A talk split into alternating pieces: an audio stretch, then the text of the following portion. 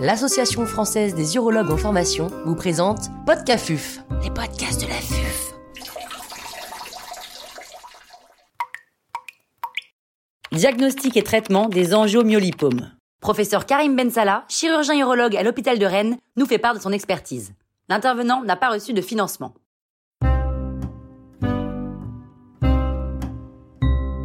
C'est un sujet intéressant parce qu'on on dispose de, très peu de choses dans la littérature euh, sur la prise en charge de ces angiomyolipomes, mais néanmoins il y a eu des changements dans les recommandations nationales et internationales euh, récemment et il y a des messages importants à faire passer. Donc aujourd'hui je, je vais vous parler des angiomyolipomes sporadiques et non pas des angiomyolipomes qui sont associés à la sclérose tubéreuse de Bourneville, qui est une maladie génétique et dont le contexte est très différent. Ces angiomyolipomes sporadiques, euh, ils sont relativement fréquents, ils concernent essentiellement les femmes, et ils représentent 80% de tous les angiomyolipomes. Ce sont des tumeurs qui, dans leur très très grande majorité, sont bénignes, et qui contiennent trois types de tissus en proportion variable, euh, des vaisseaux, de la graisse et du tissu musculaire. Leur diagnostic est en général fortuit, fait sur une échographie, un scanner ou une IRM, demandé pour euh, une toute autre raison. Et vous savez déjà certainement que les angiomyolipomes, ce sont les, les seules tumeurs bénignes dont on puisse faire euh, le diagnostic avec certitude sur les examens d'imagerie, ils ont un aspect typiquement hyper écogène en échographie, mais c'est surtout le scanner qui les identifie facilement puisqu'ils montrent des îlots de graisse macroscopique qui ont une densité négative sur les clichés non injectés. Lorsque l'on voit ces îlots de graisse, on peut être quasi certain qu'il s'agit d'un angiomyolipome, mais euh, à l'inverse, euh, il peut y avoir des angiomyolipomes sans graisse, et dans ces cas-là, il n'y a pas de certitude et euh, on est dans le cas d'une petite tumeur du rein ou d'une plus grosse tumeur du rein pour laquelle l'imagerie ne peut pas se prononcer de façon précise. Quelle prise en charge proposée Et là, il y a un mythe que euh, je tiens à déconstruire tout de suite, qui est celui du seuil des 4 cm au-delà desquels on est supposé euh, proposer un traitement. Il faut savoir que comme bien des mythes, ça repose sur pas grand-chose. En fait, ça, date d'un article publié en 1986 qui euh, rapportait euh, uniquement 13 patients avec euh, un angiomyolipome, dont deux qui avaient une sclérose tubéreuse de Bourneville, et les auteurs avaient remarqué que les angiomyolipomes qui avaient saigné faisaient tous plus de 4 cm, donc ils avaient posé ce seuil de façon très arbitraire. Et pendant très longtemps, euh, on nous a appris, on vous a sans doute appris que euh, on pouvait euh, décider d'un traitement par chirurgie ou par embolisation d'un angiomyolipome quand il faisait plus de 4 cm. Alors les, choses ont récemment changé à la lumière d'un travail qui a été fait par le groupe de recommandation sur les tumeurs du rein de l'Association européenne d'urologie dans une publication récente que vous pouvez retrouver dans European Urology Oncology. Il s'agit d'une revue systématique euh, qui a été faite sur la littérature publiée sur le sujet entre 1990 et 2017.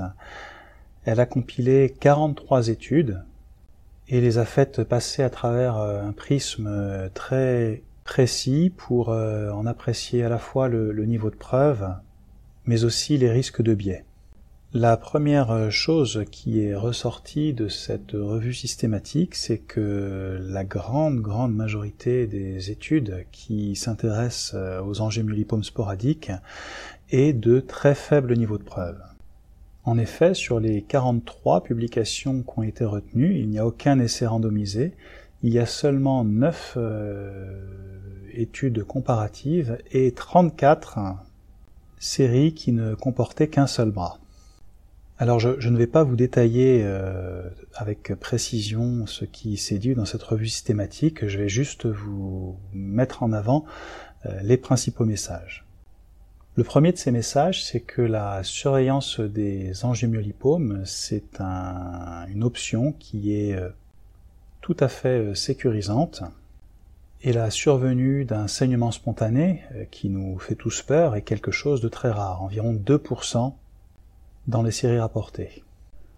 Lorsqu'on surveille les angiomyolipomes, seuls 10% d'entre eux vont, grossir avec une cinétique assez lente puisqu'ils prennent en moyenne 1 euh, à 2 mm par an et que seuls 5% des tumeurs qui sont surveillées finissent par recevoir un traitement actif.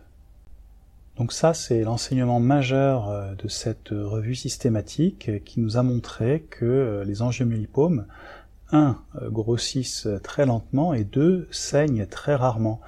Et donc euh, il n'est pas nécessaire de forcément se fixer un seuil de 4 cm. Euh, la décision de surveiller ou de traiter doit être prise sur de multiples éléments comme la, taille de la tumeur, la complexité de cette tumeur, le caractère symptomatique ou pas, et aussi les, volontés du patient. Il ne faut pas forcément se, se précipiter dessus si jamais elle dépasse les 4 cm. Le deuxième enseignement que la compilation de ces études nous a apporté, c'est que si on décide d'un traitement, il y en a deux qui sont possibles, soit la chirurgie par néphrectomie partielle, voire néphrectomie élargie, ou l'embolisation artérielle sélective. Et ce que l'on observe, c'est que la chirurgie est associée un taux de récidive et un taux de retraitement beaucoup moins important que euh, l'embolisation artérielle sélective.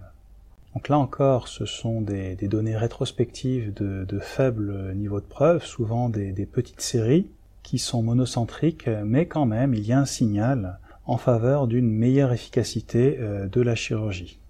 Donc euh, pour résumer, la prochaine fois que vous serez confronté à un diagnostic d'angiomiolipome sporadique, rappelez-vous que la surveillance est la première option à envisager parce que euh, le taux de croissance est faible et que le saignement est un événement qui est rare.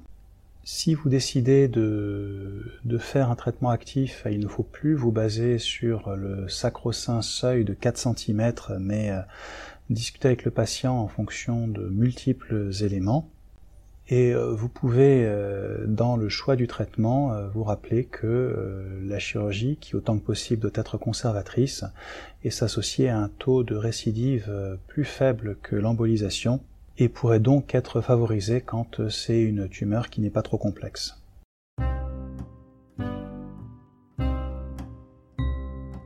Un grand merci au professeur Karim Bensala pour ses conseils précieux. C'était Podcafuf, les podcasts